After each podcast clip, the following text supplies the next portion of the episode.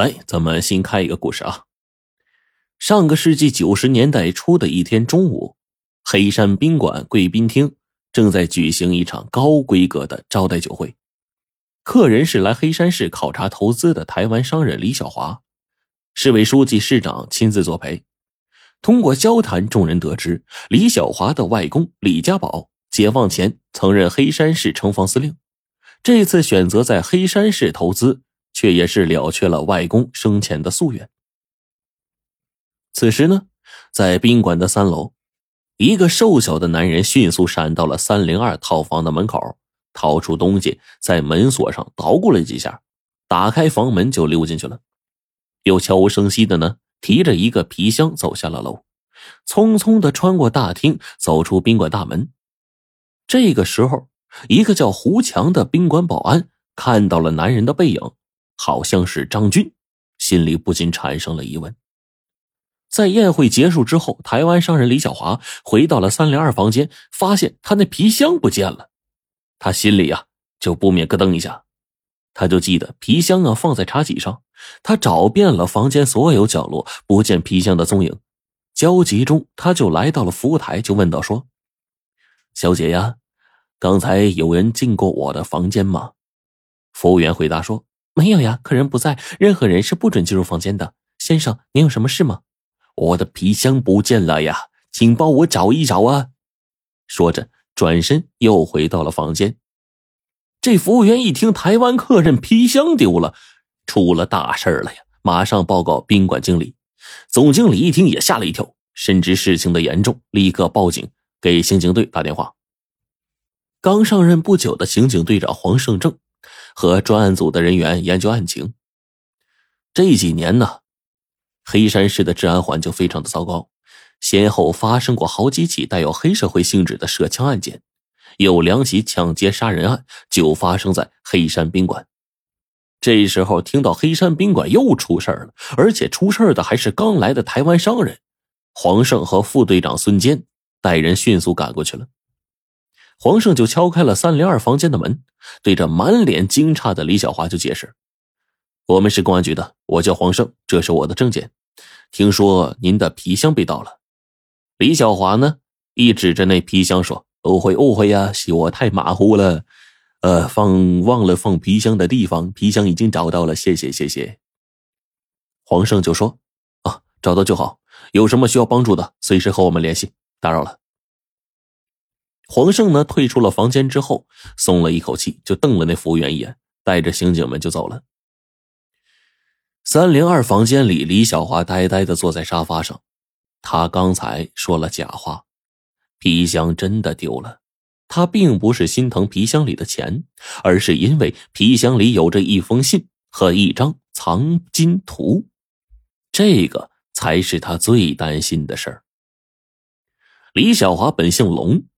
现在随着他母亲姓李，他的父亲呢龙少华，解放前曾任黑山市黄金局局长。但是李小华听外公李家宝说，在他还未出世的时候，父亲因为押运一批黄金遭到了游击队的伏击，了无音讯。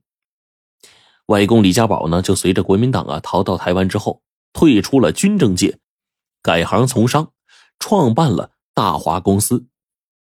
龙少华的妻子李淑云，在李小华七岁的时候郁郁而终了。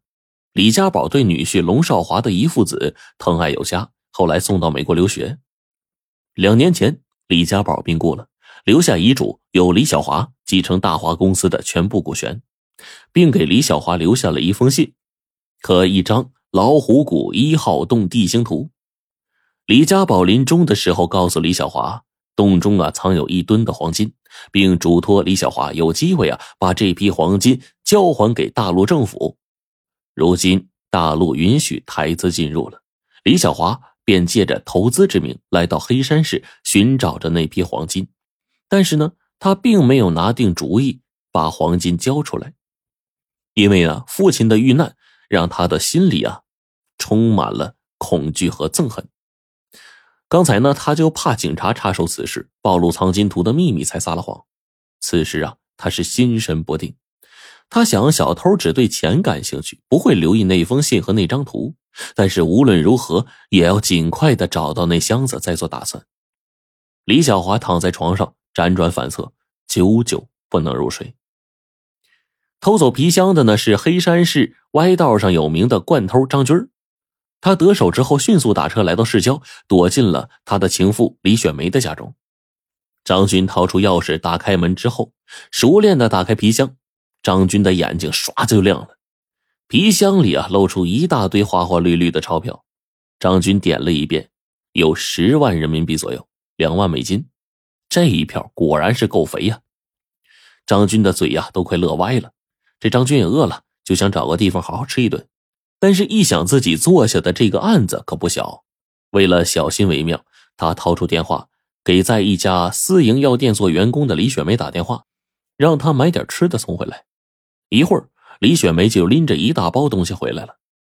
李雪梅因为丈夫常年在外打工，两人呢便拼在一起了。张军见雪梅回来，从兜里啊掏出了一叠美金，对她显摆着：“看看，不认识吧？这是美元。”说着又掏出来一叠人民币，甩给了李雪梅：“这一万你拿去花啊，我可能要再住一段时间在这儿啊。”李雪梅接过钱呢，塞进包里，转身去上班去了。张军吃饱喝足之后，忍不住又从床下搬出那个皮箱，看看是否有值钱的东西。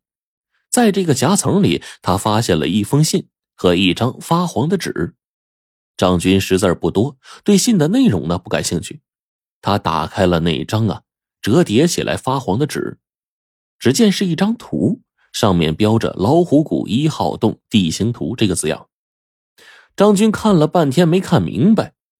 然后这时候啊，觉得肚子饿了，就把皮箱啊塞回床底了，拎着那个图向院外的公厕奔去了，就蹲在那儿。张军这看了几遍这个图，心里就想：这他妈的，这台湾商人是干特务的吧？没事干嘛带着个图啊？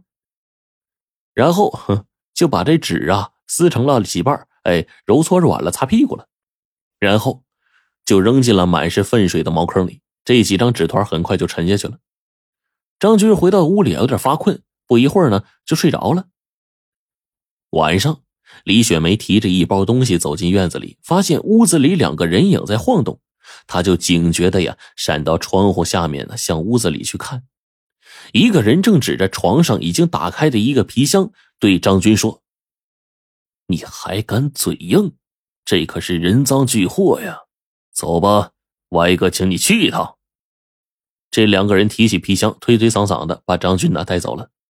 李雪梅认识这两个人，一个叫胡强，是黑山宾馆的保安；一个叫王三儿，她丈夫崔伟以前呢和她没有来往。